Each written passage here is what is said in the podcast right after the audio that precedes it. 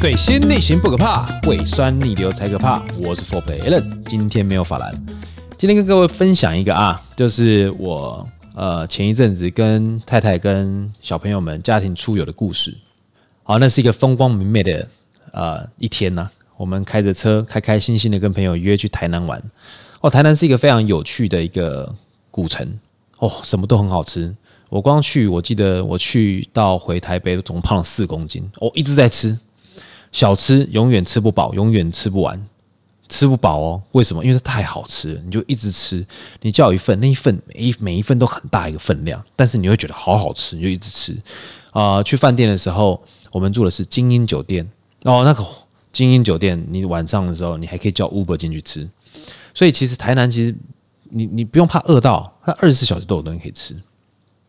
那当然，我们有去，比方说我们在白天的时候去呃逛逛啦，去景点啊，或者是去看一些展览啊。那我记得那时候有一些展览都在都在早上、下午。那晚上的时候呢，我们就跑跑吧啦，去吃吃饭啦。那在台南呢，有一些好朋友也在那边开餐酒馆，比方说八轰啊、TCRC 啦、阿翔啦，都是我们的好朋友。所以，我们如果有机会到台南呢，我们都会。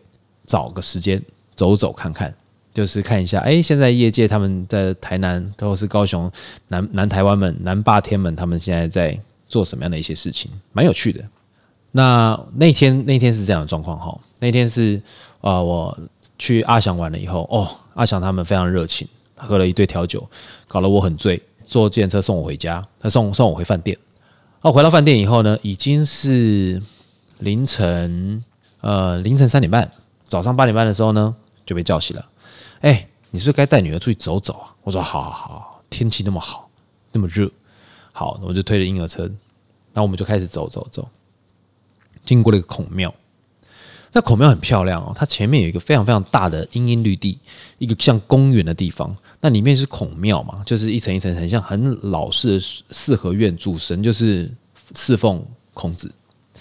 前面有个石碑，我们在经过的时候。我太太就眼神看着那个石碑，非常感性的说：“日子。”我就说：“他叫子曰，你们会读？你会？你有读过书吗？你在孔庙面前怎么叫日子呢？在孔子面前叫子曰。”然后我我老婆当然就是失声大笑，她说：“你千万不能跟别人讲。”没有想到我在 podcast 上面讲，因为我相信我讨老我我太太她的想法是哇，她就意思是说这个就是日子。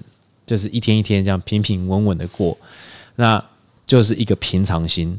上坡很辛苦，维持巅峰；下坡当然没人开心，所以平平稳稳的日子才是真正的孔夫子之道。他我相信他是这样想的，只是在那个场合，在孔庙前面通常会写子曰，不会讲日子。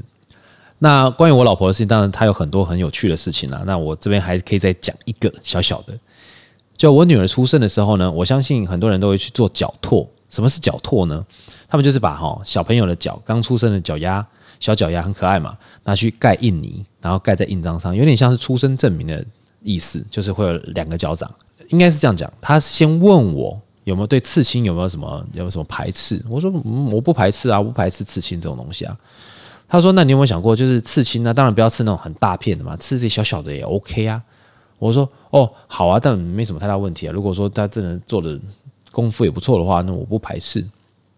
他说他而且还有纪念价值的。我说对，好，纪念价值。那小朋友做小脚拓嘛，他说他那个觉得那个非常非常可爱。他说如果有机会啊，他可以刺青的话，叫我去刺那个小那个女儿的脚印。他刺右脚，我刺左脚，因为男左女右。我就直接跟他讲说，他合在一起不是很甜。H&M 你知道两只脚丫的那个牌子，很平价的牌子。我说你，你看这要不要吃个 Giordano，还是切个 Baleno，还是吃个什么 H M M？我说不要，这样会被人误会。然后他就觉得你很烦呢，然后后来就不了了之。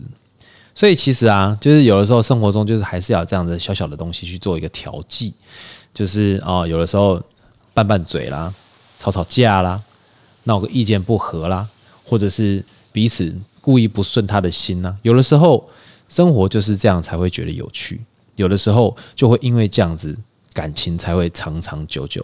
好，这就是我今天想要跟大家分享的两个小故事。如果大家喜欢我们的节目呢，欢迎追踪我们的 IG 未留人生的 IG，那也可以在 Podcast 啦，或者是 Apple Podcast、Spotify、Google 等等平台订阅我们的节目，给我们一点留言，给我们批评指教。好，今天的分享就到这边。水星逆行不可怕，胃酸逆流才可怕。我是 Four Play Alan，今天没有法兰，我们下次见，拜拜。